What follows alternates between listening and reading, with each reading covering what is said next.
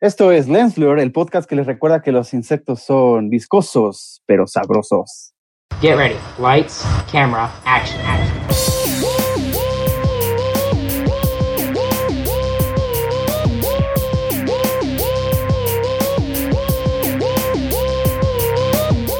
Esto es Lensblur. Bienvenidos a Lensblur. ¿Cómo están? Raúl, Mario, Miguel. Bien, bien. Hola, esa, hola. Esa, esa frase estuvo, le faltó algo, ¿eh? Le faltó como un Hakuna Le faltó algo. Sí, no, no. Ya estamos hasta la madre de Marty McFly del encierro, Alex. Sí. Sí, la verdad es que ya nos está pegando, ¿no? Pero todo bien, seguimos aquí. Yo no, yo soy feliz sin ir a trabajar. Bueno, ya estoy yendo, pero Ah, bueno. era feliz. Bueno, eso sí, eso sí. Pero, pero seguimos transmitiendo desde casa, que es lo importante.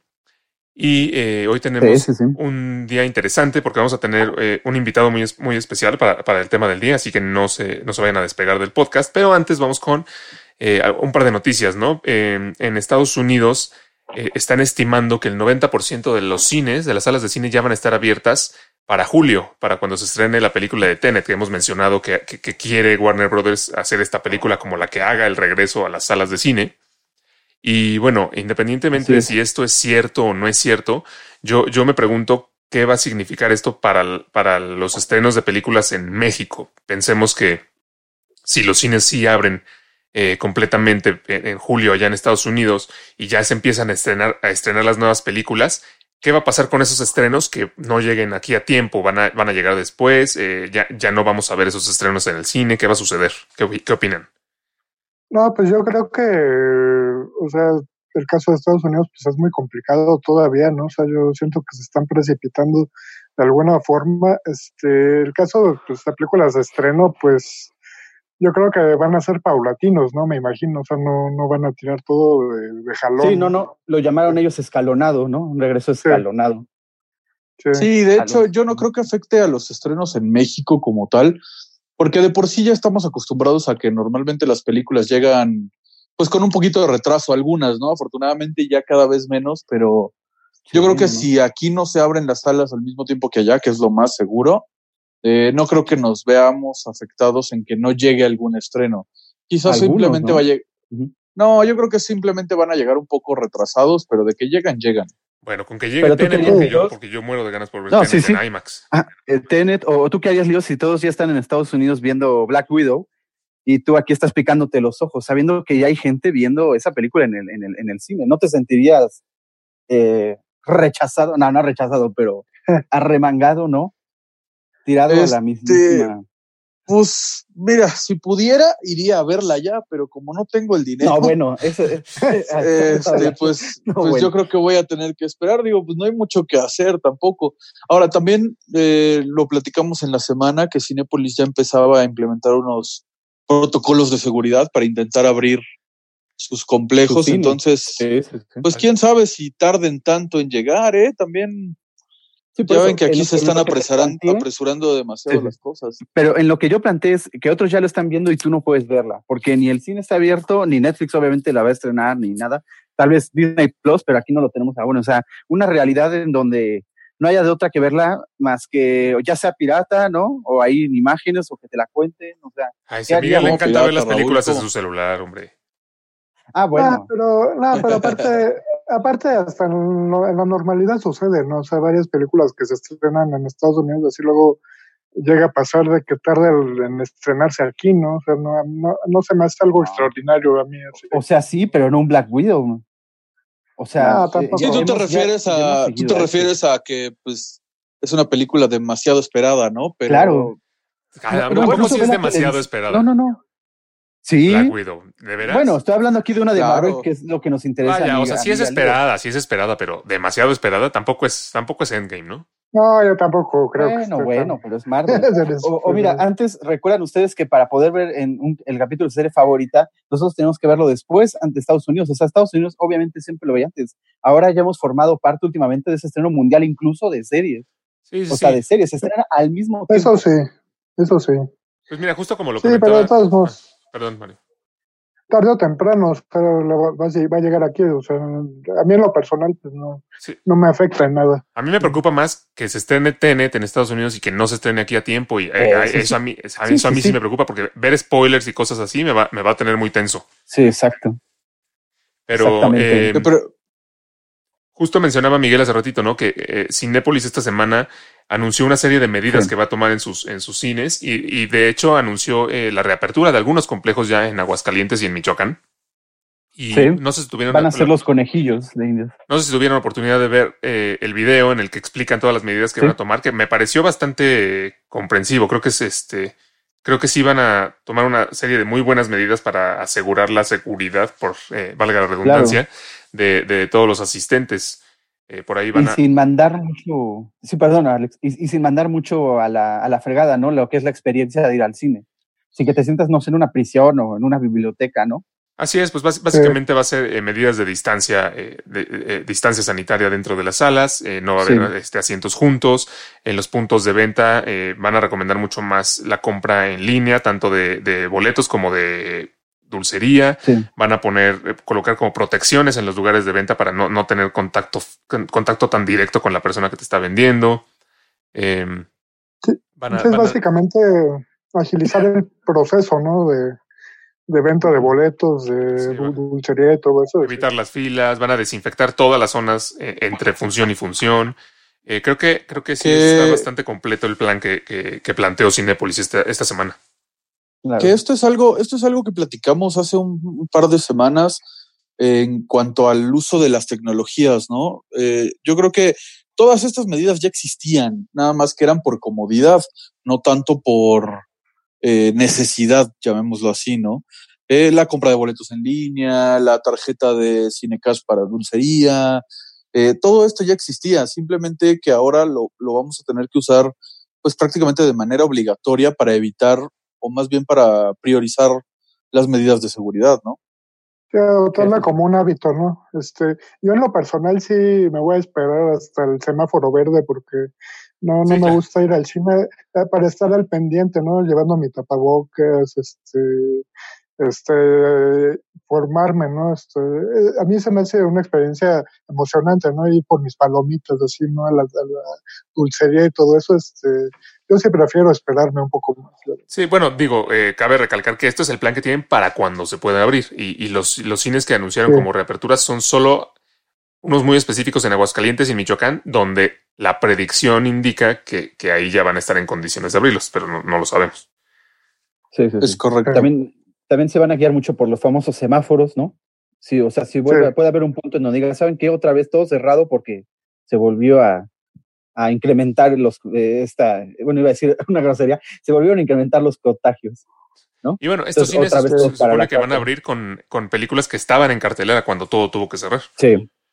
Sí, sí, sí. Películas que incluso Y ya están disponibles en servicios de streaming. Sí, claro. Sí, es verdad. Sí, el, el que vaya va a ser más por la experiencia del cine, ¿no? Como tal, que por otra cosa. Y la verdad es que, pues, por un lado concuerdo contigo, Mario, en esperarte como a la experiencia completa, pero también no- va a haber mucho grueso del público que en cuanto pueda va a aprovechar para salir un poco, porque también eh, entre que la economía está, o sea, la gente necesita ganar dinero y también por otro lado la gente quiere salir ya de su encierro, yo creo que va a tener también buena respuesta. Yo pienso que a quienes les va a empezar a ir muy bien en esto, en este, en estos meses, porque ellos sí ya van a abrir, son los del autocinema, el autocine, el famoso Sí. autocinema Coyote, ¿no? Que tiene dos sucursales aquí en la Sí. Ciudad de México, que Sí, no, ya dijeron dos más, que van a abrir dos más sí, en las afueras. ellos ya tienen No han este, dicho los funciones lugares, ¿no? agotadas porque Sí, pues justamente es un modelo que, que permite eh, eh, asistir de manera, ¿cómo se llama? Estando protegidos, ¿no? Sin bajar la segura, ventanilla ¿no? de tu Sí, auto. sí, sí. eh, Por ahí creo que ya tenían una función programada para el para el 9, ya ¿no? tienen Si no me todo el mes pro- para- ya tienen todo el mes programado y Para muchas hoy, funciones agotadas. Sí. Sí, sí, sí. Ya, imagínate que anuncie, ¿no? Black, Black Widow aquí, ¿no? O Tenet aquí, ¿no? En, en cinema ¿Crees? No creo. Coyote. Nos lanzamos para, ma- para hoy, hoy es 9 o hoy es 8.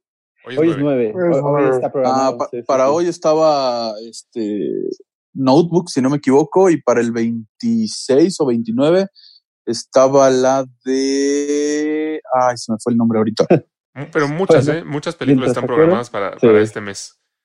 Y también analizando un poco eso, también nos dice que el streaming será el streaming, pero el cine, el- o sea, la experiencia del cine y todo sigue siendo La eh, experiencia del cine, eh, claro. esa experiencia. Sí, se sigue, ¿no? imponi- se sigue imponiendo definitivamente, o sea, no, no es lo mismo, ¿no? Este, tú te sientas en el sillón de tu casa, este, pones tu cuenta de Netflix ahí, este, a ir a ver una película, ¿no? A la pantalla Sí. grande, o sea, cambia Ahora- mucho. Ahora la pregunta es. Por eh, supuesto. una vez que sí puedan abrir los, los cines, tanto, bueno, todas las cadenas grandes, la pregunta es qué tanto se verán afectados los precios de los boletos, ¿no? Porque yo me imagino Eso que también. por un lado van a tener que compensar todas estas medidas que van a tener que estar aplicando, de estar sani- sanitizando todo el tiempo, de vender menos asientos en las salas, y por otro lado también tienen que compensar todo lo que no, lo que no pudieron ganar en, en estos, en estos meses, ¿no? Entonces, Claro. eh, me pregunto si veremos un incremento muy alto de los, de los costos de los boletos. Yo no creo que sea muy alto y mucho menos de los boletos, de los boletos como tal. Eh, sabemos perfectamente que el negocio está en a comida, en dulce. ¿verdad? Sí, claro, sabemos que el negocio está ahí. Entonces, simplemente con que le hagas un pequeño aumento al, a la dulcería, eh, unos dos o tres pesos por, por cada refresco, por cada palomita, sí, claro, con eso van a compensar bastante. Bueno, yo, ¿Sabes, yo no Mario? sé si ¿Qué necesidad, Mario? Yo no sé de si al porque cine recordemos que, que, que por lo menos en Cinépolis tienen esta como estrategia de que en los fines de semana de estreno todo sube de precio. Eh, Sí. Si normalmente Sí, el boleto sí. cuesta 80 pesos, en fin de semana de una película de estreno cuesta 96 y las Ajá. palomitas en Y vez de creen que no nos damos Ajá, cuenta. y las palomitas Y en vez de que no nos 60 cuestan 75. Entonces no le suben ni siquiera dos o tres pesos, le suben 15, 20 pesos a todo. 15. Sí, sí, Sí. sí. Habrá, habrá que ver cómo. Sí, yo coincido contigo, Miguel. O sea, y tendría que ir por la parte de lo- la dulcería, ¿no? O sea, los boletos yo, yo pienso que sí se, van- se van a mantener en su precio normal, por así decirlo, y lo van a compensar en, en, los du- en la dulcería, ¿no? Las palomitas, los chescos, todo eso. Los sí. combos, todo, sí, sí, sí. Yo me voy más por eso. Que, que no sé si han Sí. visto que, que incluso los combos de palomitas y refrescos los están vendiendo ahorita en servicios como Uber Eats. Sí, sí, sí, en Rappi. para eso. que veas, eso sí me parece bastante ridículo. No sé si alguien lo haya comprado, sí. porque comprar tus palomitas a sobreprecio, comprarte un refresco de 60 pesos cuando puedes pedir igualmente al, al Oxxo un refresco de 25 Sí, el, pesos. el refresco sí, sí, sí. ahí sí, ahí siento ellos que ese dicen- no, no puede ser buen negocio. Sí, pero lo que ellos dicen es el verdadero sabor de las palomitas, ¿no? De Cinépolis no los encuentras ni en cualquier otra tienda de autoservicio. Sí, bueno, es que sí, el sabor es El especial. sabor de las palomitas sí, pero el combo con todo y el refresco, la verdad, no, no sé. Sí, no, no, ahí sí. Ya Yo la verdad no lo compraría. Incluso ya, no. ya, La- ven- la- ya vendían las palomitas Cinépolis, ¿no? Ya, para hacerlas en microondas. Sí, ya las vendían, es verdad, es verdad. Ya las En vendían. especial las, las taquis fuego, Alex. Uf, ni me digas, Mario, ni me digas. Ni me, ni me hagas No, hacer mira, ahí- corajes, porque Ahí te compras tus palomitas. de, repente, de repente pienso, extraño las palomitas enchiladas de. Cinépolis y luego me acuerdo que ya hace dos años que no están. Es verdad. Oye, te compras tus, eh, mejor ahí tú te compras tus palomitas y ya tus, tus taquis fuego ya se los echas al, al, al gusto, ¿no? Sí, claro. Es en la tienda. Pues Sí, esas sí, son Sí. las noticias Pero del hablando un día. poquito, ¿no? Sí, sí, sí. Hablando un poquito nada más, es, es ver, esperemos si podemos ver TNT y todas las demás en el, en el cine. Y si no, también está interesante a ver qué medidas se, se toman, ¿no? Para que eh, México no se quede atrás, ¿no? Y, mucho, y otros países de poder ver TNT. No sé si haya por ahí un plan B o un plan C, ¿no? Para poder transmitirlas en algún lugar o salgan nuevo luego a DVD, no sé, o sea. Pues habrá, habrá que ver qué Ah, pasa. Yo, ahí, yo, todavía pienso que sí existe la posibilidad de que terminen retrasando el estreno de Tenet, por más que, por más que quieran aferrarse. Sí, Sí. sí. Oye, y Cinemex no ha dicho nada, ¿verdad? Cinemex todavía no, todavía no han anunciado nada. Solo supe que en algunos estados estaban pensando abrir eh, como autocinemas temporales. Ah, ya. Ok. Y tal vez los autocinemas en el futuro, ¿no? Sí, ¿Quién Sí, sabe? A mí- A esa experiencia tampoco me encanta porque el sonido no es el mismo. A mí tampoco. Si, va- si van cuatro personas, pues los que van en el asiento de atrás no ven nada. Sí, sí, la verdad. es no. como- se presta No, más no. como para parejas, ¿no? Sí, o Sí, sea, la verdad sí. es que es una experiencia es diferente. Es, entretenido y es diferente, pero no, no es lo mismo que ir al cine a ver una película de estreno, pienso yo. Sí, sí, sí. Ya les preguntaremos a la audiencia, ¿no? ¿Qué prefieren? O si nunca han ido a un autocinema, ¿qué esperarían? Así ¿no? es. Oye, y habría que checar qué medida está tomando la Cineteca. También sería interesante averiguarlo. Sí. porque también este, pues, es- ofrecen cosas interesantes ahí también. Seguramente, sí. será- Tal vez- serán, seguramente serán medidas parecidas. Sí, muy bien, seguro, como lo que aplicaron en la Bundesliga, Mario. Así ya, Sí. de ahí ya todos los demás le están copiando, ¿no? Aunque que- también hay que tomar en cuenta que la Cineteca no tiene el presupuesto de unas grandes cadenas. Entonces hay que ver si tienen el presupuesto como para eh, adaptar las salas, etcétera, etcétera, ¿no? Pues sí, habrá Es que, habrá, que pues, estar, sí. habrá que estar pendientes de todo eso.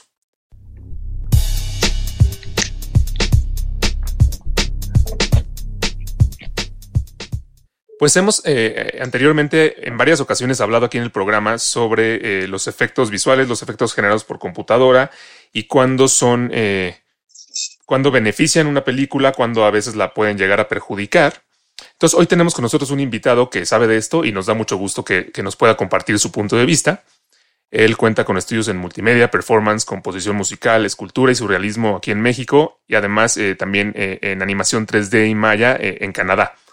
En 2013 fue ganador del Ariel a mejores efectos visuales por Depositarios, que fue dirigida por Rodrigo Ordóñez. Así que démosle una cálida bienvenida a Alejandro Berea. ¿Eh? ¿Cómo Qué estás, Alex? Bien, ¿cómo están ustedes? Gracias por invitarme. No, gracias Bienvenido, por hermano. Eh, gracias, bienvenido. Eres oficialmente el primer invitado del Lens Blur Podcast. Bueno, cuando hacemos podcast. Bueno, eso es bueno. Supongo que Así es. este, Así es, así que o te vas a hacer famosos, o te vas a hacer famoso o nos vas a hacer famosos. O, o nos- juntos, juntos. muy sí. bien, muy bien. Eh, pues queríamos eh, platicar contigo y que nos platica- platicaras un poco tu punto de vista eh, eh, sobre los efectos visuales en el cine y la televisión. A ver si nos puedes platicar un poquito de, tu experiencia, la experiencia que has tenido trabajando en este, en este departamento en particular.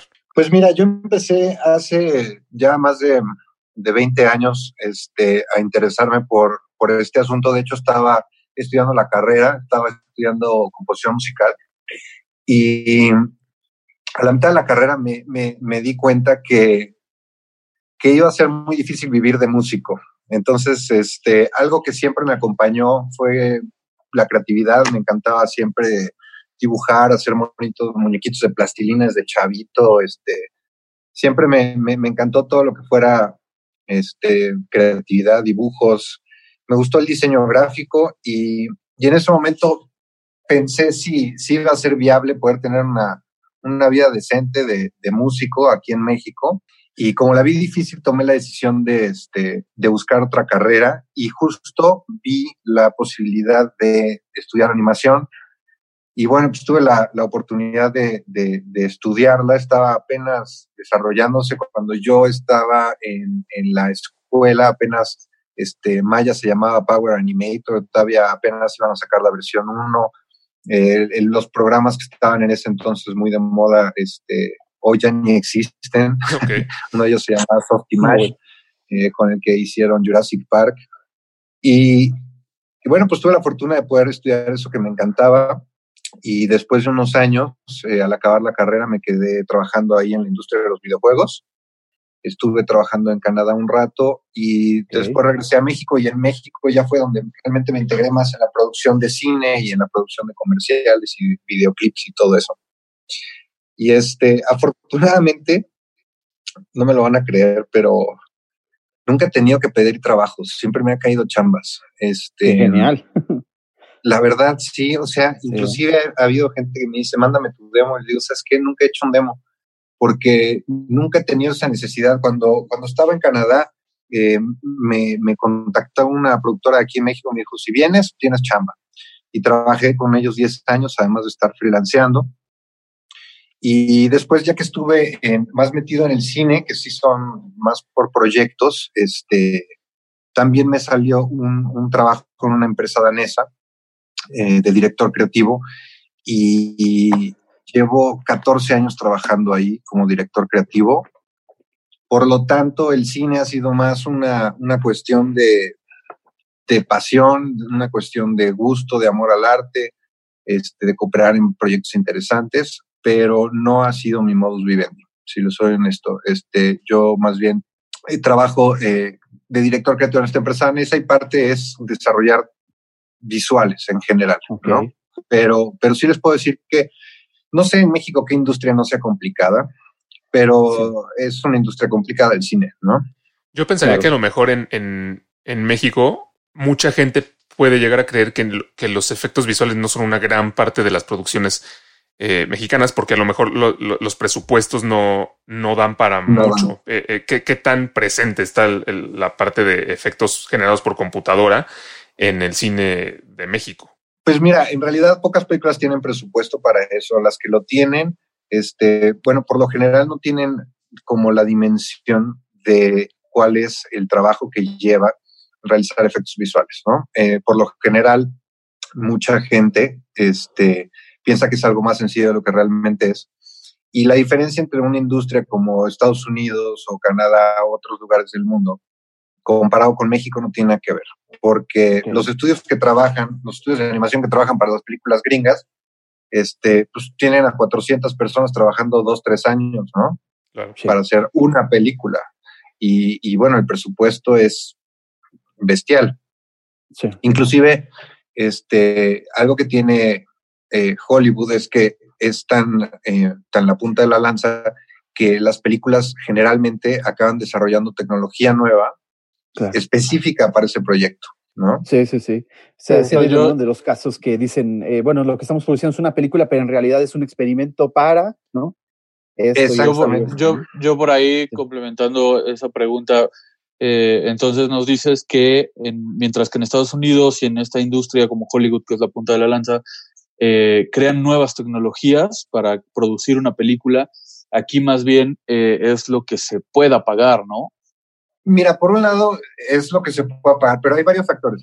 Uno muy importante es que México pudo haber sido un, lo voy a decir vulgarmente, un sweatshop de efectos visuales. Ok. Eh, porque tenemos, vamos, es mucho más barato el labor en México, pero eh, el problema que tiene México en ese sentido es que no tiene educación formal hacia, hacia la animación.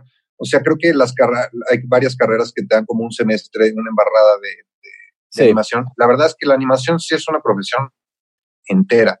Inclusive dentro de la misma animación hay, ra- hay ramos, ¿no? O sea, hay gente que se dedica Sí. exclusivamente a efectos. Hay gente que se dedica exclusivamente a rigging o a modelar o Sí. environments o dinámicos, lo que quiera. Sí, sí, Entonces, este, en realidad, sí hace falta como instituciones de educación formal en México que realmente nos pudieran poner a la par o por lo menos en el estándar de la industria. Porque muchas de las personas o las empresas con las que he trabajado aquí en México, en realidad, o sea, tienen esas empresas por amor al arte y hacen 3D porque han visto tutoriales y le, y han- y le han picado mucho por aquí y por allá, pero realmente no es un conocimiento vasto de las herramientas. Entonces, ese es uno de los problemas que tenemos aquí, ¿no? Y no consideras también, perdón Mario, Sí. no consideras también que faltan herramientas, no solo conocimiento. Bueno, pues programas están ahí. O sea, las tecnologías sí están. En realidad hay unos programas, bueno, los mismos de siempre, este, Maya, Houdini, que hacen cosas impresionantes. Sí son caros, este, la verdad es que son licencias bastante caras. Eh, ahora tienen el modelo de suscripción, lo cual es un poco más viable, pero sí te estás gastando una lana al año y este, pero creo que las herramientas están ahí. Yo creo, creo que lo que falta es una institución que lo tome lo suficientemente en serio. Y al mismo tiempo una industria que responda, ¿no? O sea, una industria que realmente Claro. pague lo que vale la animación. in- indagar, ¿no? Sobre la marcha prácticamente, o sea, lo que comentabas, ¿no? De ver a través de tutoriales, ¿no? Cómo sol- solucionar tal o tal problema, ¿no? Este, es un trabajo sobre la marcha, ¿no? Este, lo consideraría yo, este, ¿tú qué opinas? Pues mira, es una de estas carreras este, en donde nunca acabas de estudiar. O sea, el Sí. día que yo deje de, de entender qué es lo que está sucediendo, ese día soy obsoleto. Claro. Entonces, sí es algo que tienes que estar en constante búsqueda, en constante aprendizaje. Inclusive, este, hay herramientas que cambian de un día a otro cómo funciona todo, ¿no? Cómo ves, Sí. cómo, cómo te aproximas a un problema. Entonces, Claro. sí, definitivamente es algo que tienes que, o sea, que nunca dejas de estudiar. Claro. Pero es importante que, o sea, la animación no nada más es una cuestión de, de, de trabajar en la computadora. En realidad es una cuestión eh, de muchas, muchos aspectos más eh, que involucran mucha creatividad y muchos como, eh, este, ¿cómo se dice? Perdónenme la pochez, pero como artistic skills, como este, No, está bien, tú sacas. habilidades, Habilidades habilidades Sí, exacto. artísticas, Sí, sí, ¿no? sí. Ya hablando de, de- de- ya de manera más global del cine, eh, la industria del cine a nivel mundial, la, discusión que siempre tenemos aquí en el programa es cuándo sí se deben usar eh, eh, imágenes generadas por computadora y cuándo no. ¿En qué, en qué momento o cuáles son las consideraciones para usar efectos eh, de CGI contra efectos prácticos? Pues prácticamente siempre es la lana. Hoy el mundo se mueve mucho por lana y Hollywood no es la excepción. Este, el asunto es qué es más barato, tener a 100 camellos aquí parados o simplemente generarlos por computadora. ¿no?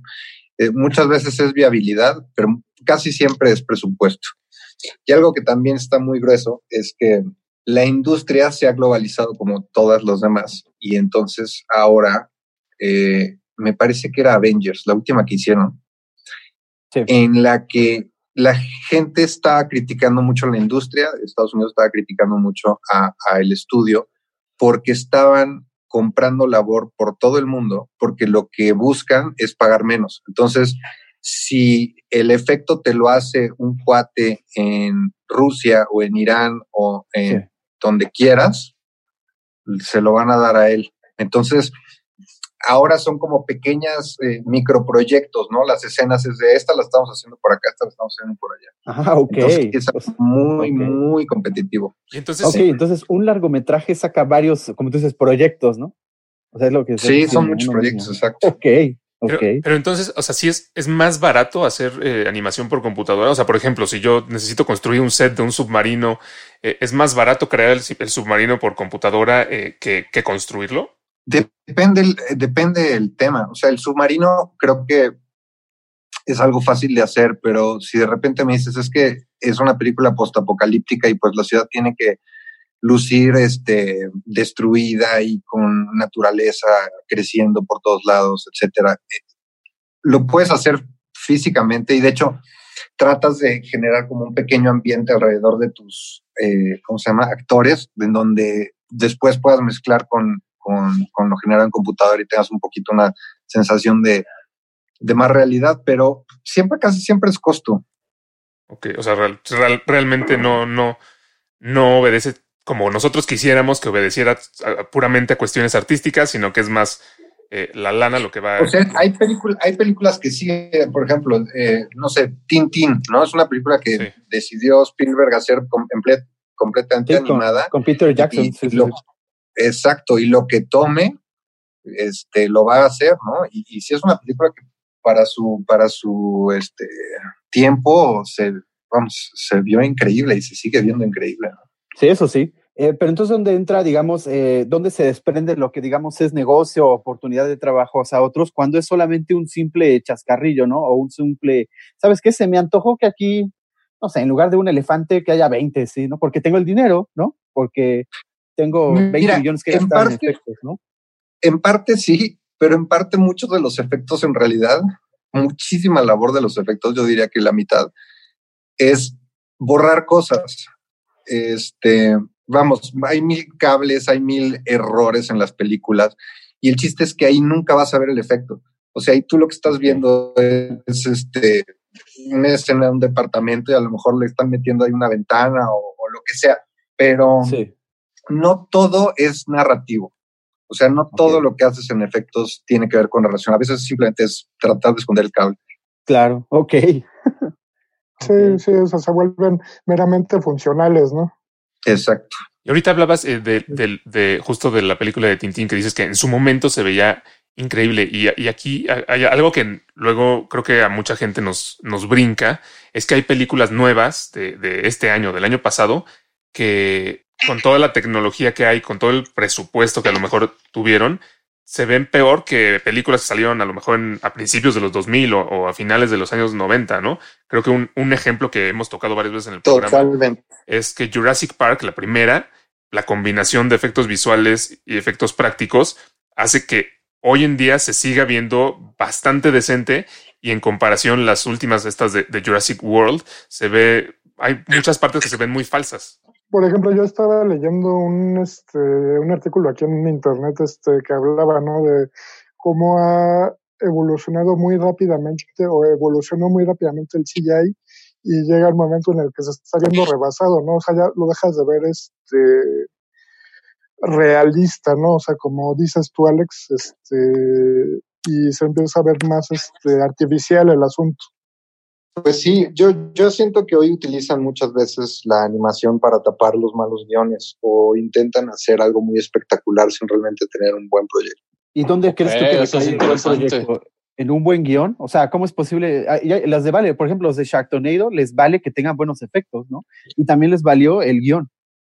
Aquí solamente fue un experimento, ¿no? De a ver cómo la gente reaccionaba. Y les ha ido muy bien, ¿no? Sí, Pero sí, pues sí, Sí, ya o sea, cuatro, ¿no? No, no, no, o sea, Creo no nada más sí. las que llevan esto, sino lo que ganan, ¿no? Exacto. Sí, sí, sí. Pero entonces, ¿dónde está como esa, o sea, como la línea entre en qué momento los efectos visuales empiezan a afectar una película? Porque, o sea, yo te ponía el ejemplo de las películas de Jurassic Park porque son películas que al final sabemos que tienen muchísimo presupuesto. A lo mejor sí obedecen también a costos como, cual- como cualquier proyecto, pero, eh, o sea, yo, yo, yo desde mi punto de vista digo, o sea, como no se están dando cuenta que, que esta película se, se ve falsa, o sea, se ve como si estuvieras viendo un, un videojuego, en, porque una película de alto presupuesto termina viéndose mal. Bueno, Yo creo que ahí tiene que ver el ojo creativo, la dirección, la producción. y no solo el, en el ojo creativo, sino también en qué enfoquen ese presupuesto. Porque puede ser una película Así de es, presupuesto muy alto, pero enfoquen ese presupuesto en actores o enfoquen ese presupuesto en locaciones o en cualquier otra cosa, ¿no? Sí, sí, sí. Ve igual como fue criticado el, el mismo Peter Jackson, ¿no? En, The Hob- en la trilogía del Hobbit, ¿no? Que utilizó excesivamente mucho CGI, ¿no? Bueno, excesivamente mucho, en exceso, y, y todos acabaron quejándose que era literalmente un videojuego y además chafa, ¿no? Que bien pudo haberlo contado Sí. como ya lo había hecho en, en la trilogía del Señor de los Anillos, ¿no? Con un poquito más prácticos. Sí, sí, sí, sí. Y mira, en realidad el mejor efecto es el que no notas. Este, que es, es, es, es algo muy triste para nosotros. Pero el chiste es cuando la gente te dice, no, no, no, no vi tu efecto, eso es el- realmente el- la mejor manera de decirte que estuvo bien integrado, ¿no? Ok, sí, sí, sí. Y yo creo que muchas veces justamente no pasa eso, ¿no? Muchas veces no está bien integrado. Muchas Y- veces casi nunca. Pues es que no lo, sabes, es que no lo sabemos, porque cuando Pero- no se ve, pues es- no, no sabes, ¿no? Yo les voy a ser honesto. O sea, yo como aquí en México he tenido que ser prácticamente una, la empre- una em- empresa de una sola persona. Les puedo decir que es súper complicado hacer buena animación. Es dificilísimo. O sea, porque el ojo humano percibe sutilezas que inclusive aunque conscientemente no lo percibas, tu inconsciente lo percibe y, se ve falso, ¿no? O sea, la animación de personajes de humanos es algo muy, muy complicado. Por ejemplo, la tecnología, en vez de evolucionar como a hacer mejores herramientas de animación, que sí lo ha hecho, a lo que se ha ido es a tratar de eh, poder captar mejores performances directamente de actores y tecnología para aplicarla directamente. O sea, sí es complicado hacer muy buenos efectos. ¿eh? En verdad, es muy complicado. Justo creo que me mencionas algo súper eh, importante, porque creo, creo yo que, por ejemplo, para animar a una persona, como, como tú decías, por ejemplo, la piel, creo que puedes hacer un trabajo que se vea espectacular, en- o sea, que tú lo estés viendo en la pantalla y digas, esto es que esto es piel, esto se ve como piel, y ya al Sí, momento sí. de integrarlo en una película, ver una animación completa, como dices, el, el ojo puede como, aunque se vea como piel, de todas formas identifica que a lo mejor no es piel. ¿Sabes? Es Sí, como- sí, sí. A, a mí me gusta traer de, bueno, de ejemplo, eh, por el que me llega a la, la mente, ¿no? Es la, la pelea sí. contra los miles de eh, Smiths, ¿no? De agentes Smiths. Ya ven que también fue súper criticado, porque es una escena muy épica, pero se ven todos falsísimos. Sí, sí, la piel se les ve completamente este, blanca, ¿no? O sea, sin textura ni nada que les pueda dar algo que digan, oye, eso es un ser vivo, ¿no? Sí, sobre todo son los movimientos. Sí, sí, sí. Exacto. Eso es lo, eso es lo que seguramente no nos funciona a nuestro cerebro, ¿no? O sea, que de repente hay algo que ver que no hay vida. ¿Y, Puede ser. ¿Y eh, qué películas les gustan a ustedes, por ejemplo, con efecto? Pues yo, Bueno, por ejemplo, ¿cómo? en mi caso, yo soy muy fan de las de Marvel. Ok, pues es- y en algún momento en algún programa debatimos este, fuertemente entre Alex y yo que no, que lo- a Alex no le gustan los efectos de, de Avengers, que no se ve real el espacio, que no se ven reales los trajes. es Y que- yo opino todo lo contrario. Es que justo lo que, yo le, lo que yo le comentaba a Miguel, que bueno, lo que yo, lo que yo le peleo es que.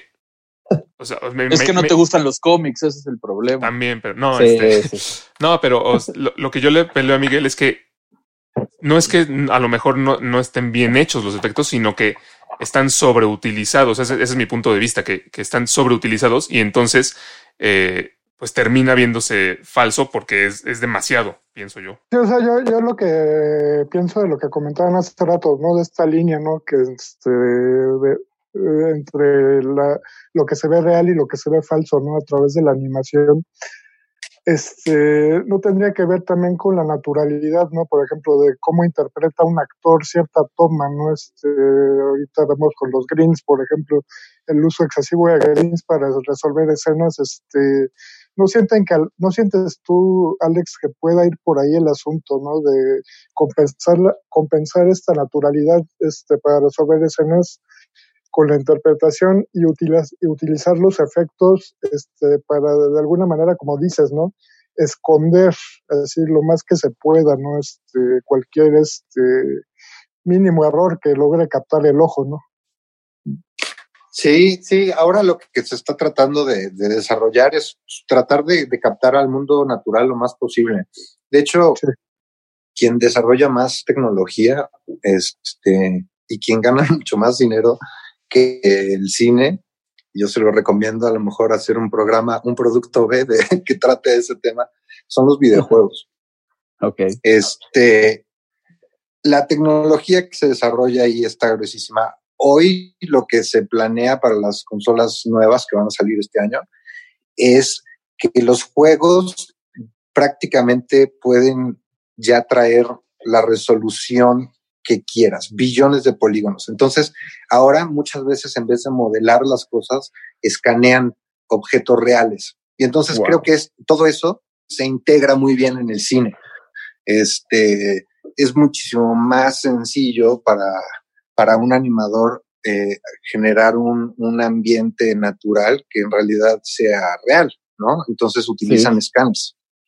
Sí, sí, sí. Y, yo creo que se va más hacia allá, hacia ese lado. Yo creo que a final de cuentas se va a empezar a más a automatizar ciertos procesos este, para quitar como el estorbo de la creatividad humana y, y empezar a, a- a- a- a emular una realidad más tangible. ¿no? Wow. Sí. Eh, hab- hablamos también varias veces de- de la- del tipo de tecnología que se utilizó para el Rey León, ¿no? Que ya eran espacios plenamente, ahora sí que precargados, ¿no? En donde el director Sí. tenía la facilidad de usar, pues, cualquier rincón de estos, ¿no? Exacto. Y tecnología sí, y lo digna de ves y bueno, son naturales. Sí, Sí, sí, sí, sí, sí, sí. Sí, Sí. es verdad. Y, y también, eh, bueno, parte de eso de lo que nosotros estábamos, estamos diciendo es entonces si el CGI, digamos que es eh, eh, el, el, digamos, el, el futuro, ¿no? O, o es, o sea, va a haber un punto en donde uno diga, no, ya esto es lo máximo que llegó el, el CGI, o por eso seguimos encontrando películas de ahora más baja calidad que una que salió hace cinco o ocho años, ¿no? Quitando el presupuesto, creo ¿no? que- un poquito más de. Yo creo que tiene mucho que ver más bien con el declive del cine. Eh, o sea que las películas que, que, que hoy están sacando no tienen nada que ver con las películas de hace 10 años. Todo tiene que ver con que la industria está cambiando. O sea, el mundo se hizo Netflix y Netflix este, tiene ahora más valor que todos los estudios juntos, que Universal Paramount. Entonces, en realidad, quien mató al cine es Netflix, ¿no? Este, Ok, los pues ya no habrá recomendaciones. proyectos que hay hoy en día en cine. Es que es un, es un desastre. O sea, no, no, no, yo no me opongo ni nada, simplemente pues es lo que está sucediendo, ¿no? Este, pero el asunto es que en eh, Hollywood ahora lo que está tratando es o de mm, buscar un proyecto que le dé muchísima lana como Avengers, en vez de hacer proyectos más este, pequeños o inclusive darles la oportunidad a, a proyectos artísticos o, o, buenos guiones. O sea, realmente hoy ya los guionistas todos se están mudando a, a, Netflix y a pesar de que Netflix no tiene los presupuestos de las películas de Hollywood, la gente ve Netflix. Sí. Entonces, sí. este, es, es eh, digamos que el cine de Hollywood está sufriendo un, una grave crisis okay. de la cual no creo que se recupere. Pero también no te parece que si bien Netflix no tiene los presupuestos para hacer eh, los trabajos que hace Hollywood, sí elige mejor sus guiones para entregar mejores productos y es por eso que la gente está viendo Netflix. Yo sabes qué siento, yo, yo la verdad es que no veo mucho, no, no, no veo mucho Netflix, eh, no veo mucho la tele en general, pero lo poco que he visto de, o sea, hecho por Netflix, te puedo decir que siento que es mucho mejor calidad que la televisión, pero siento que es, es mucho peor calidad en términos de producción. O sea, siento okay. que es como, como si le hubieran dado a la tele un levantón y entonces sí, no tiene nada que ver ver un programa de tele comparado con una peli de Netflix o una serie de Netflix. Pero para mí sí hay todavía un escalón de una película o producción de Netflix a una de Hollywood. O sea, en Hollywood sí, o sea, yo en Netflix no he visto una sola producción eh, más allá de Love Dead Robots o cosas así, que, que, que, que, realmente tenga una muy buena producción visual o de efectos, ¿no? Casi siempre sí, es más... Los efectos que usaron, por ejemplo, no sé si viste el irlandés, que utilizaron efectos especiales para rejuvenecer Esa ahí varias pusieron veces. todas las carnes en el asador. En esa peli sí okay. pusieron todas las carnes en el asador. Por ejemplo, y para mí es impresionante y mucha gente aún así no le gusta, le parece falso y le parece pero a mí se me hace un gran logro. A mí se me hizo increíble sí, sí. la animación del de, de irlandés y justo te quería preguntar sobre um, el reconocimiento que tiene esta labor en la industria de, de, de Hollywood. Eh, como, como, tú decías, el, el, buen efecto es el que no te das cuenta, ¿no? Y sí. siento yo a veces, no sé cuál sea tu punto de vista sobre los, los, los diferentes premios que existen, pero siento yo que a veces en las ceremonias como tipo el, el Oscar así, nominan a, a, películas con muy buenos efectos que justo no, no se notan y también nominan a, a, películas con efectos a lo mejor muy exagerados y creo que existe luego una tendencia a que gane ese efecto que sí se ve al que no se ve. ¿Qué piensas tú en cuanto al, al reconocimiento que se le da a la... Totalmente, totalmente. Los efectos que no se ven nadie los percibe y por lo tanto no los califican. O sea, eh, eh, vamos, es, es muy difícil este, o sea, no vas a ganar un premio por hacer efecto correctivo, ¿no? Eh, muchas veces siento por lo menos que los, las premiaciones gringas son muchísimo más políticas que otra cosa. No necesariamente están ligadas con el talento, siento que tiene más que ver con una cuestión política. Este, y te puedo decir que hay muchas películas que son nominadas y que son increíblemente más, eh, mejores, mayores logros que la que gana, ¿no? Y supongo que sí. pasa lo mismo en todas las categorías, en guion, en, en, dirección, o sea, los premios no, no creo que sean un, un buen medidor. Ok.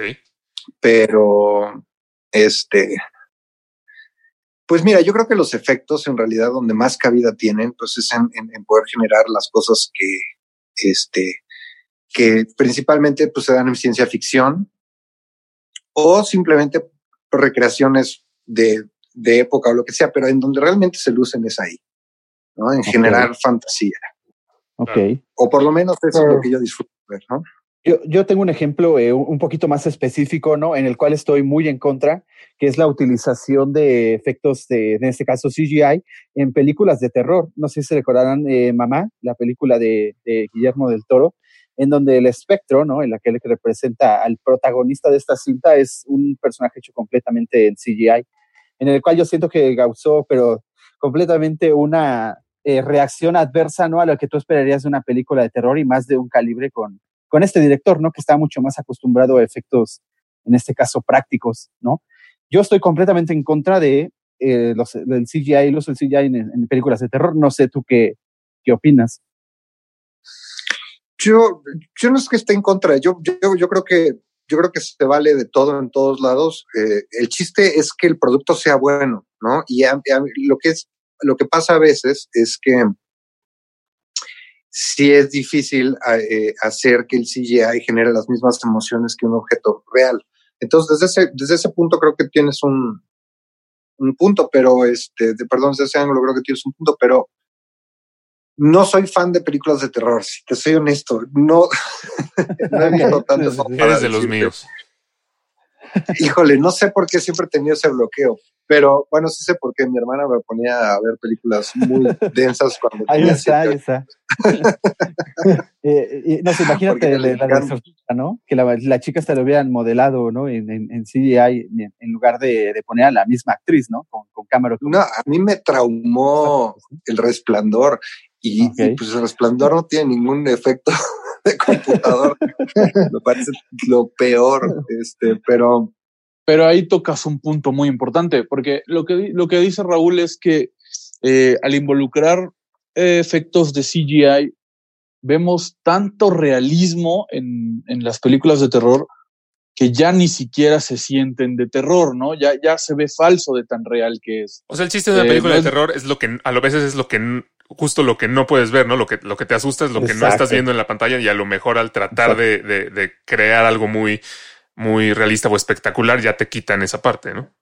Sí, yo voy sí, más bueno. allá, yo voy más allá, o sea, si tú te imaginas un monstruo, tú, tú lo imaginas, cada quien se lo imagina de una manera diferente, pero se lo imaginan exagerado, diferente, este, no sé, características que a la hora de querer hacerlo realista y verlo tan con CGI, pierde ese efecto de, de diferente, ¿no? Eh, ¿no? No sé cómo explicarlo, pero yo creo que eh, los efectos prácticos en este sentido explotan un poco más la creatividad y el CGI lo que hace es como querer hacerlo como todos pudieran verlo, ¿no?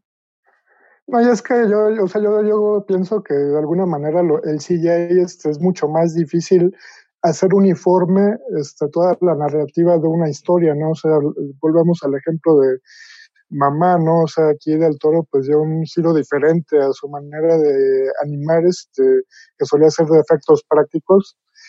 Y es como el valor que siento yo que se puede rescatar de la anima animación, ¿no? Que en concordancia con la narrativa que ofrece el guion es, es como haces uni uniforme la historia, ¿no?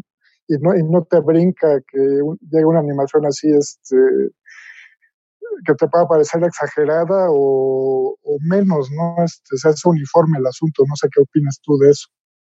Pues mira, yo creo que hay dos cosas.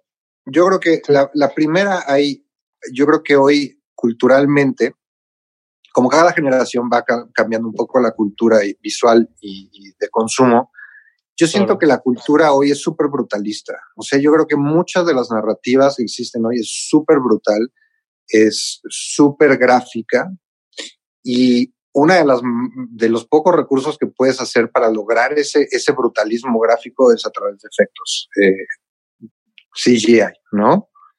Pero no sí. sé si, si, si, ustedes lo notan, pero las películas de hace 10 años no eran tan brutales como las de ahora. O sea, tú hoy ves John Wick, la última, sí. y yo creo que tiene una página de diálogo en toda la película. O sea,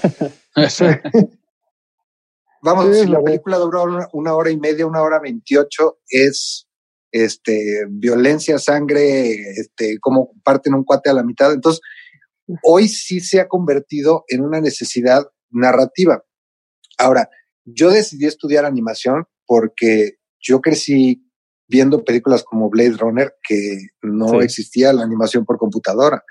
Sí. Entonces, lo que a mí me gustaba es la capacidad, o 2001, que era impresionante. O sea, la capacidad de no poder le toques ese zona, hacer, Mario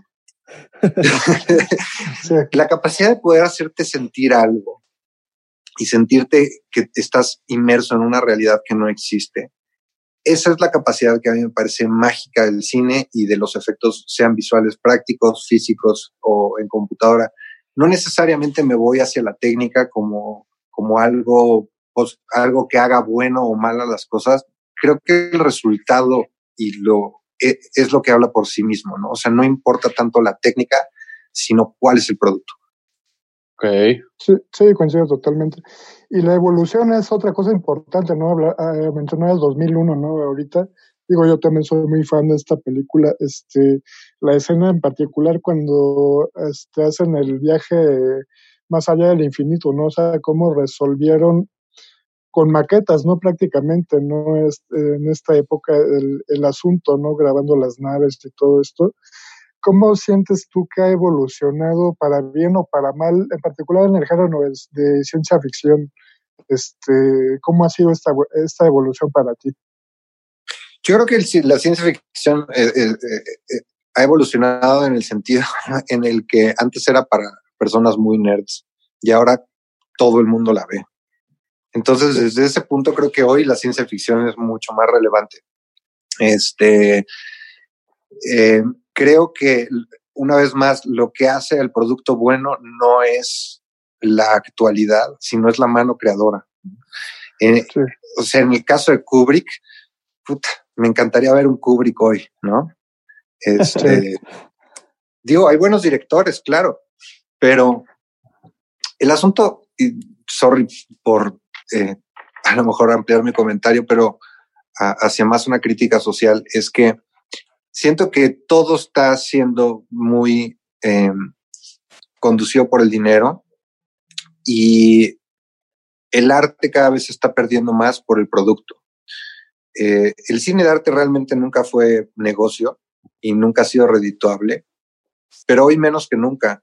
Entonces, yo creo que conocíamos a estos grandes este, creadores en el cine porque se permitía y se apreciaba, este, aunque fuera tan solo en un nicho, esa creatividad y esa propuesta. Pero hoy siento que se busca más un producto y un producto masivo. Entonces, siento que también eso mata mucho el arte. Entonces, eh, hay, hay que, ¿qué opinas tú, este Lío? Bueno, ya que un poquito más de eh, seguidor, ¿no? De, de, todo esto, de lo nuevo. Yo, yo estoy contigo en todo lo que tiene que ver con, con Marvel, ¿no? Y, y los superhéroes que son ahorita el, el, nicho, ¿no? De muchas cosas comerciales. Pero por lo menos en nuestro caso podríamos decir que nosotros nos, eh, que cuando no quisimos, ¿no? Ver a, a, este grupo de superhéroes, nosotros que leíamos cómics o veíamos este tipo de series y caricaturas, que la tecnología ya nos permitió hacer ahora sí que ese sueño realidad, ¿no? En este caso, tal vez no nos, digo, no sé, ¿no? No, no, no. Uno como espectador no dice, ah, bueno, si es una película multimillonaria, la voy a ver, digo, aunque sea hecha por el estudio que tú me digas, uno iría a verla porque al final uno, uno sigue siendo, sigue siendo fan, ¿no? Mira, Pero fíjate ejemplo, que yo. A ustedes que les gusta Marvel, este, Marvel se tardó un rato en encontrar la fórmula. Eso sea, sí. Sí, sí, sí. La neta tiene varias pelis que son horribles. Las de Hulk, sí. eh, put, las de Eric Bana. Sí, son... Pues mira, yo, yo eso, eso es a lo que iba. Eh, por un lado, eh, yo creo que no depende tanto de los efectos de CGI para hacer una buena película. Ahí tienes, por ejemplo, Kikas, que Kikas eh, es muy buena, nos gustó bastante a muchos y tiene muy pocos efectos especiales, ¿no? Eh, usa mucho efecto práctico el traje. Y también puedes ver, por ejemplo, ahí en, en Linterna Verde, que hicieron todo por CGI y fue una completa porquería, ¿no? Sí, Entonces, sí, sí. yo creo que yo creo que tiene que venir en una combinación tanto de una buena historia, una buena dirección, sobre todo, porque ya hemos comentado o yo he comentado en este canal muchas veces que eh, la buena dirección explota las mejores cualidades de todo el equipo, ¿no? Que, un, que el escritor esté bien dirigido, que el actor esté bien dirigido, que el de postproducción esté bien dirigido y el de efectos digitales esté bien dirigido, tiene mucho que ver para que salga una buena película. Entonces, eh, entra, entra más ahí la buena dirección. Y bueno, obviamente, cuando tenemos un presupuesto alto, eh, vemos cosas, pues, cada vez más maravillosas, eso no lo vamos a negar, ¿no? Pero, eh, por ejemplo, el traje del Capitán América, que es completamente práctico, es, es un traje real y se ve, se ve increíble, ¿no? A diferencia de, por ejemplo, el traje de Capitán América 1 en Primer Vengador, que parece una pijama. Yo creo que todo va evolucionando y eso, eh, eso ayuda mucho a lo que comenta nuestro invitado, de que antes el, estas películas eran, como dices, ¿no? Para nerds, para geeks, este, eran los, los rechazados del salón los que veían esas películas y ahora, y ahora están de moda y todo el mundo las quiere ver porque eh, estos efectos bien hechos, ya sean prácticos o digitales, en pantalla se ven tan espectaculares que uno dice tengo que verlo, ¿no? No, y también sí, dice del, del arte. Sí, sí. También tú dices de, del arte. Digo, yo sé que no es lo mismo una de Kubrick que una de, de Avengers, ¿no? Pero al final estamos hablando de momentos eh, emotivos o tal vez, no sé, digo, si para ti sean como muy eh, plásticos o nada que ver una, una buena película de Kubrick con, con un guion de este tipo de, de, de, personajes, ¿no? Que involucran personajes traídos de cómics.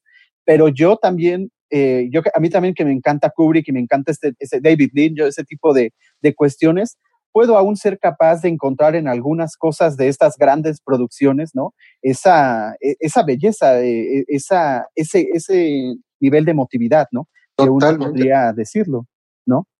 Totalmente. Yo, yo, yo la verdad, como lo veo, es que lo veo como cosas completamente distintas. Una cosa la veo como cine de, eh, de entretenimiento y otra cosa la veo como una propuesta artística. Yo creo que el cine de entretenimiento, y les, y les soy honesto, o sea, yo veo este es el cine que más veo hoy, ¿no? A lo mejor de joven veía muchísimo más cine de arte y me interesaba muchísimo más. Hoy no me importa que la película sea mala, hoy, o sea, disfruto ver efectos, ¿saben? Sí. Inclusive veo eh, series sí. con efectos malos, no me importa. O sea, sí. yo, yo este, decidí crecer y, y, y, y, con esta profesión y soy, tengo 42 años y sigo siendo como un niño de 16, si les soy honesto, pero y disfruto, vamos, este, la fantasía a, a, a, más no poder.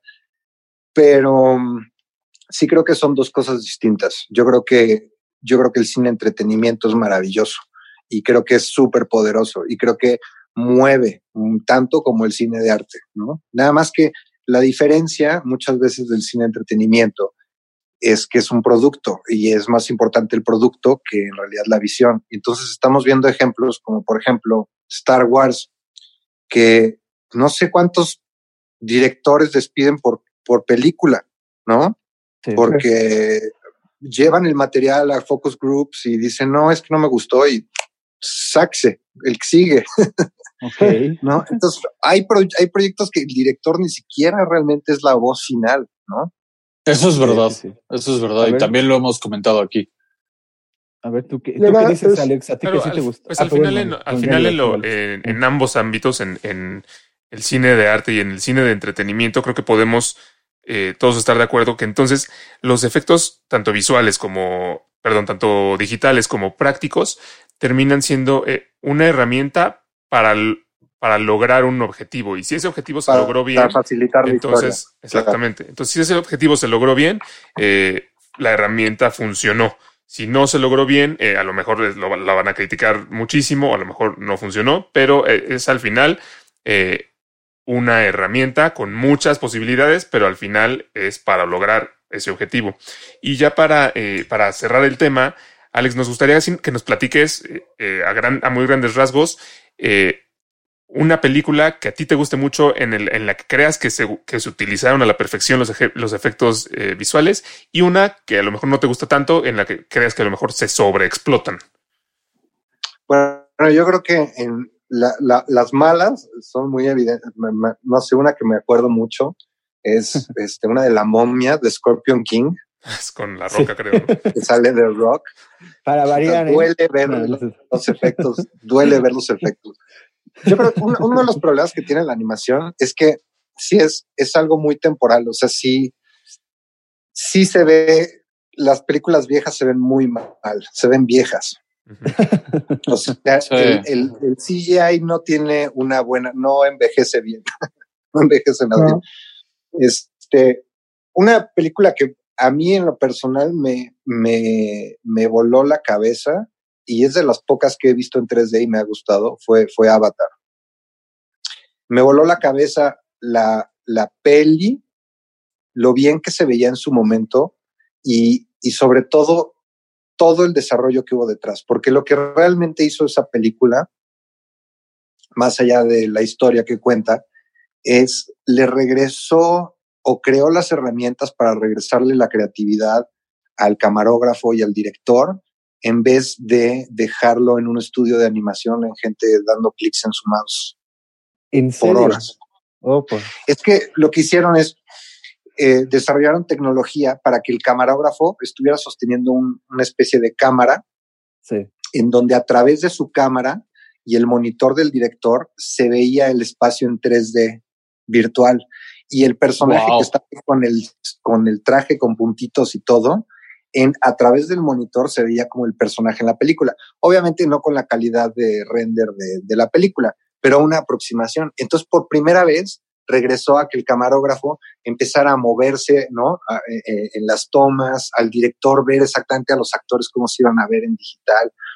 Entonces, para mí esa película fue, fue increíble y me parece además rarísimo que creo que ya hicieron otras tres y las tienen enlatadas.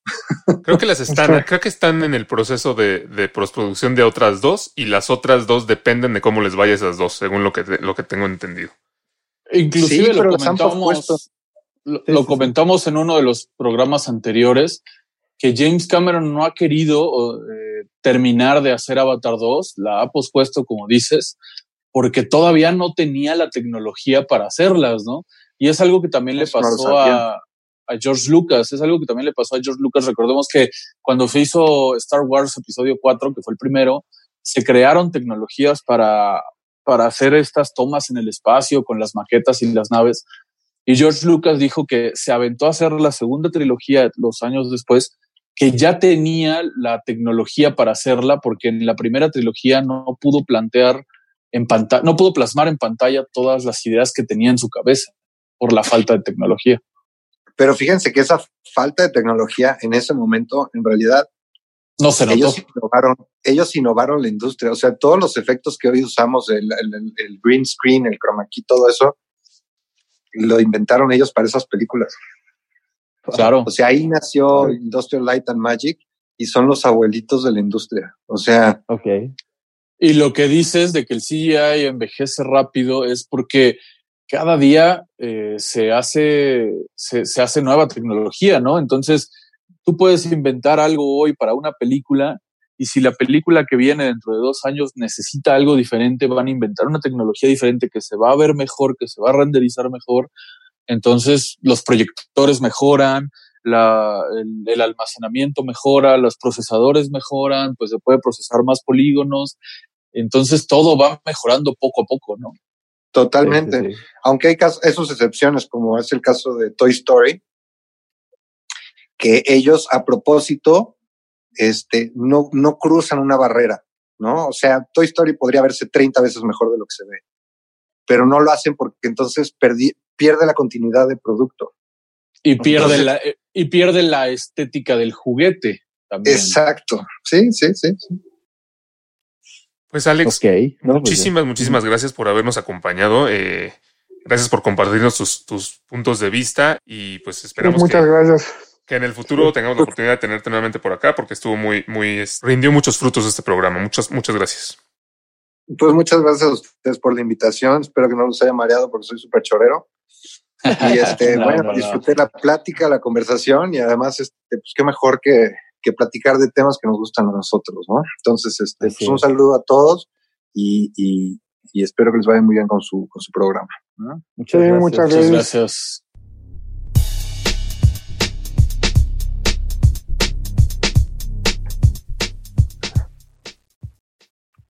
Y pues ya para cerrar el programa, eh, como, como todas las semanas, tenemos algunas recomendaciones, ¿verdad? Yo, eh, por mi parte, les puedo, no sé si recomendar o no recomendar, todavía no lo decido. Ahorita Raúl a lo mejor les, les, les dice algo más, pero ya se estrenó la cuarta temporada de 13 Reasons Why.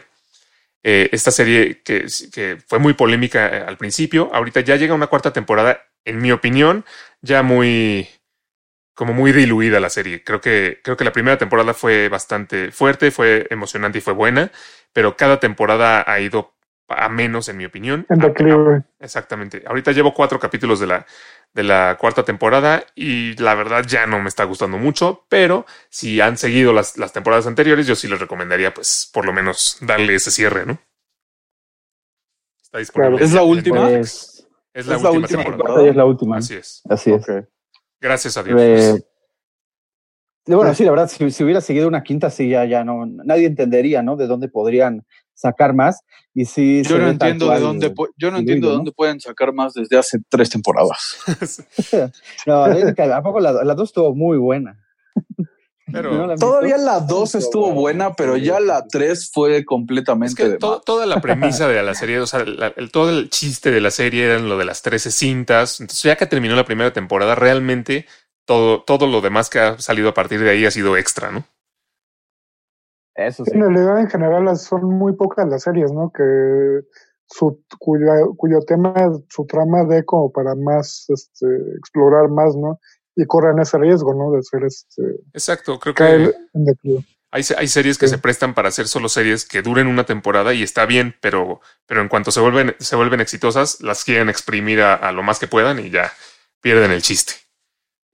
Pues, Inclusive yo, yo no he visto esta cuarta temporada, pero les comentaba que vi la ter bueno, estoy viendo la tercera para ponerme al día y ya ni siquiera trata de la chava que se suicidió, se suicidó inicialmente, entonces meh, ya no me está gustando. Pero bueno, Raúl ya se está enojando, así que mejor dinos tus recomendaciones, Raúl. ya hablaremos bien de esto. Sí, sí, sí. Una super película que, su- que subieron justamente también en Netflix hace poquito, Snowpiercer o Rompenieves, del mismísimo director, eh, pero lo quiero decir bien, Wong Yong-ho, el mismo director de Parasite. Qué bueno Sí, que te sí. tomaste Eh, tu, tu tenemos- tiempo para decirlo bien, Raúl. Me, me da gusto, sí, me da gusto ese si no- crecimiento que has tenido. Me, me Gracias, impresiona gracias. que el primer nombre que Raúl dice bien en este programa sea el de, el de este director coreano. coreano, sí, sí, sí. Bueno, lo, todos lo recordamos por, por, bueno, por esa película, pero desde 2013 ya estaba sorprendiendo en Hollywood con esta adaptación de una novela francesa del, del mismo nombre. Eh, cuenta la historia de, bueno, de, otra vez de nuevo, cuenta una humani- la humanidad que ya está a punto del apocalipsis y todo, y se crea un, un tren especial en donde va a llevar a, digamos, a lo mejor, ¿no? De lo mejor de la, de la humanidad a otro lugar nuevo para vivir, en donde ya no hay nieve. Pero este, estos protagonistas empiezan a descubrir que de nueva cuenta, ¿no? El clasicismo es parte de los vagones, ¿no? Resulta que hay vagones en donde beben champaña y se bañan con ella, no sé, ese tipo de cosas. Es una muy buena película, eh, muy buena adaptación y tiene las actuaciones de Chris Evans, ¿no? Nuestro querido Cap, Jimmy Bell y Tilda Swinton. Y Tilda, espérame, Tilda Swinton. Eh, ibas bien, Raúl, ibas bien. Iba bien, bien. Si iba no bien. hubieras dicho ese Sí, último sí, nombre. sí. No, no, ¿Quién no. se baña Es en champaña? Ah, ahí lo verás, exacto, ahí lo verás. Eh, Suena- descubrirás ese suena placer, pe- ¿no? Suena pegajoso. Así es. Y, y ya que está de moda todo esto de, de Anonymous, ¿no? Bueno, todo lo que sacó, también Netflix sacó una, un, un, un mini documental o una miniserie en donde hablan de todo lo que pasó con el caso de Jeffrey Epstein. Lo llamaron Así asquerosa- Filthy Rich. rico. Filthy Rich, así es. Está buena, Es ¿eh? un documental de cuatro capítulos que sí, eh, que sobre todo trata mucho eh, de ver el enfoque que tuvieron las víctimas. Conoces a las, algunas de las chicas que fueron eh, víctimas de este enfermo. Y, y, bueno, uno trata de explicar, ¿no? Eh, bueno, más bien las, los encargados de traer la justicia, ¿no? Ante, Sí. a- de la mano, no, hay cosas que no pueden explicarse, ¿no? Que está un poco de como moda, ¿no? que Estos, como series documentales de, de casos criminales Sí, que sí, hubo. y la verdad, sí, sí me gusta la fórmula. Sí, está, está muy buena, ¿eh? Y muy recomendable. Ya están listos ahí los cuatro capítulos y es lo que hay. Pues ahí tienen las, las recomendaciones. Eh, muchas gracias por escucharnos eh, una vez más. Y no olviden seguirnos en Facebook, eh, arroba blurrylenses, en, eh, en Instagram, que es lensblur-cine. Y obviamente suscribirse al podcast para que no se les vaya a perder ningún capítulo. Sí, saludos Y también eh, bueno, a, a Colombia y a Perú que nos están este, escuchando. Sí, Nos saludos. de- por Sí, saludos El ahora sí grupo de- todos los que nos escuchan. Sí, Muchas sí. gracias y nos escuchamos la próxima semana. Muchísimas gracias.